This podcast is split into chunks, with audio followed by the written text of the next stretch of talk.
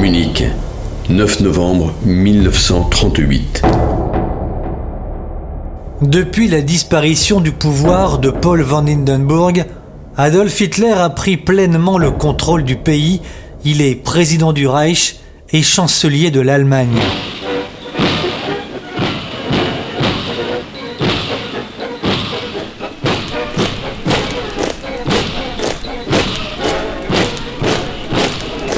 Ce 9 novembre 1938, des troupes allemandes défilent dans la ville de Munich. Il faut imaginer la puissance, mais aussi la terreur à venir qui se dégage de telles démonstrations de force. Des soldats marchant au pas cadencé, précédés du chef qu'ils vénèrent et de sa garde rapprochée.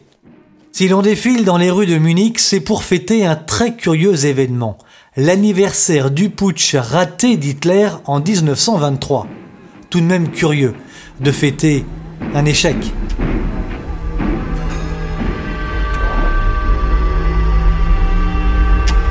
Des hommes, des femmes, des enfants se sont massés sur les trottoirs et aux fenêtres de leur appartement aussi. Là, au milieu de cette foule énorme, Maurice Bavot, un séminariste.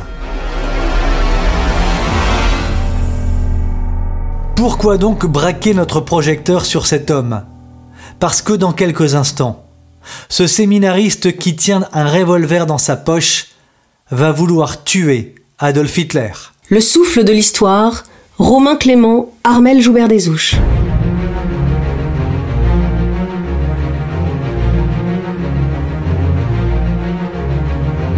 L'homme s'approche de sa cible. Pour accomplir son geste, Maurice Bavot s'est au préalable entraîné plusieurs heures en forêt avec son 635, un pistolet de type Schmeiser.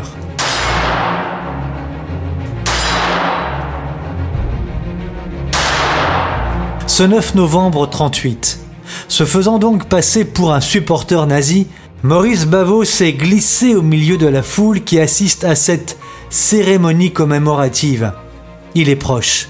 Il est maintenant très proche d'Adolf Hitler. Il avance, il n'est plus qu'à 7 mètres de sa cible.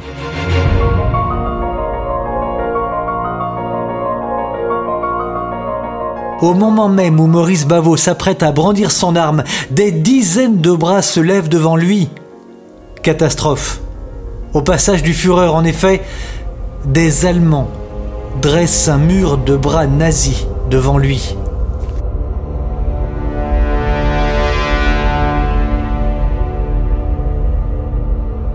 Bavo est livide. Incapable d'atteindre son objectif, le séminariste rebrousse chemin se faisant le plus discret possible. Discret, car dans une telle foule en liesse, une foule communiant à l'unisson, un comportement différent des autres peut très vite attirer des regards et donc devenir suspect. Jean-Baptiste Naudet est journaliste et grand reporter. Il a écrit un ouvrage seul pour tuer Hitler. Nous l'avons joint par téléphone. Euh, j'ai trouvé absolument extraordinaire qu'un jeune homme de 22 ans comprenne en 1938 que euh, Hitler devait être euh, arrêté à tout prix par la force en, en l'occurrence il n'y avait pas d'autre d'autre solution alors que que tout le monde est à, à, cette époque-là n'avait pas pris le monde n'avait pas pris conscience de, de, la dangerosité euh, d'Hitler et lui tout seul il comprend et non seulement il comprend mais il est prêt à sacrifier sa vie pour éliminer Hitler. C'est un Suisse de Neuchâtel. Sa mère tient un magasin de légumes, son père est facteur, haussier. C'est une famille nombreuse de six enfants, je crois. Il est relativement modeste, mais très bien éduqué. Il va à l'école des, il va à une école chrétienne. J'étais à Neuchâtel. Euh, donc voir euh, sa maison, là où il habitait. Euh, euh j'ai été voir son un, il a un frère encore vivant. J'ai une de ses nièces aussi près de Neuchâtel. Et après, j'ai aussi été en Bretagne au, séminaire. Était près de près de Saint-Brieuc, ça s'appelle Saint-Hilane, qui est maintenant devenu une école d'horticulture, mais on voit encore les, locaux, les dortoirs, etc.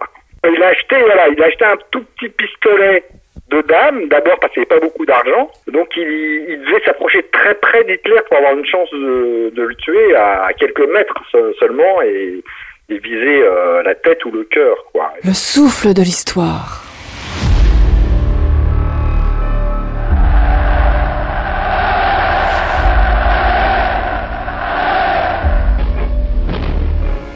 Ce que Hitler craignait le plus, c'est les loups solitaires comme, euh, Maurice Bavot en 38 ou euh, l'allemand Georg Hitler en, en 39, parce que là, on pouvait pas les infiltrer, on pouvait pas les suivre, on pouvait pas, on pouvait pas connaître leur- leurs intentions. Il avait très peur de, de et c'est pour ça que toute l'affaire est restée secrète. Parce qu'Hitler avait peur que ça serve euh, d'exemple. Il voulait absolument pas que, que ça se sache. Il avait un peu honte. encore, il aurait été poursuivi par un juif, un communiste, un polonais, ou d'accord, mais un suisse, un catholique, d'une bonne famille, etc., euh, qui, puisse lui en vouloir, euh, pour Hitler, c'était, c'était inconcevable.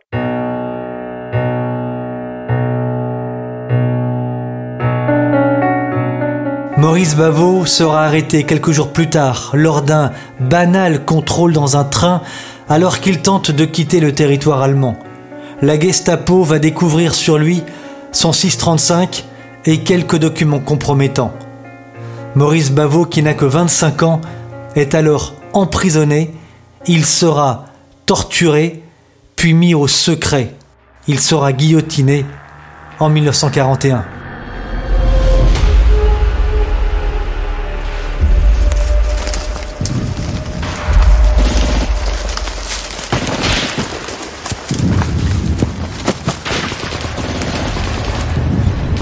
Depuis le mois de mars 38, les troupes et les chars du tyran de l'Allemagne nazie ont donc envahi l'Autriche. Beaucoup d'Allemands approuvent ce nouvel objectif réussi d'Hitler, mais dans l'ombre.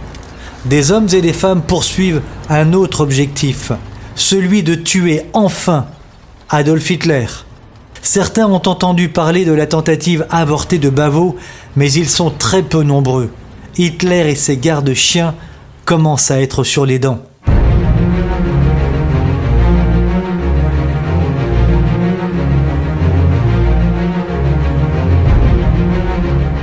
Hitler vient de prononcer un discours terrifiant à Nuremberg devant des dizaines de milliers de partisans. Pendant ce temps, depuis un an déjà, un homme, un homme seul, prépare un projet d'attentat. Dans son petit atelier de Munich, Gorg Elzer, c'est son nom, tente de mettre au point une bombe à retardement. Elzer est âgé de 38 ans. Il a travaillé dans une carrière mais aussi dans une usine de métallurgie. Alors, en dehors de ses journées à l'usine, et profitant d'un arrêt pour un accident du travail, Elzer annonce à son entourage qui le découvre qu'il est inventeur. Il en profite pour récupérer des mécanismes d'horlogerie. Mais que souhaite-t-il au juste? Il souhaite faire exploser sa bombe dans la brasserie où Hitler a tenté son putsch de 1923.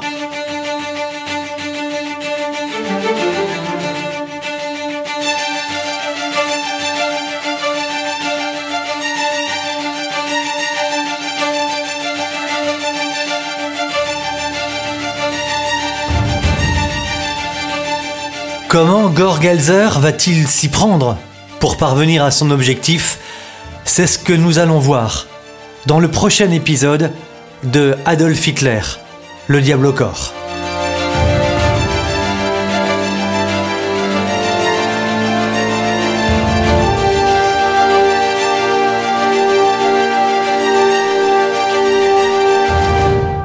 Bientôt la suite de l'épisode dans Le souffle de l'histoire.